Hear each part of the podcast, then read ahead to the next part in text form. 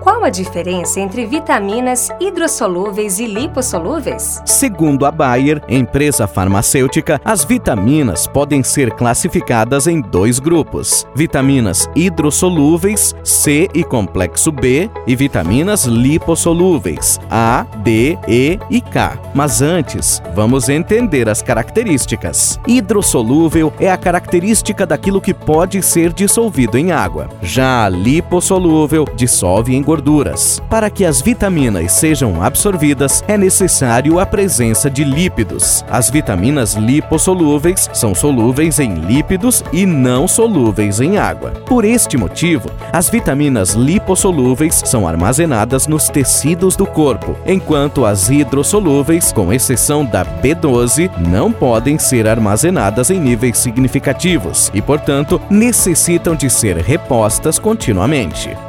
Esta foi a Hora da Vitamina.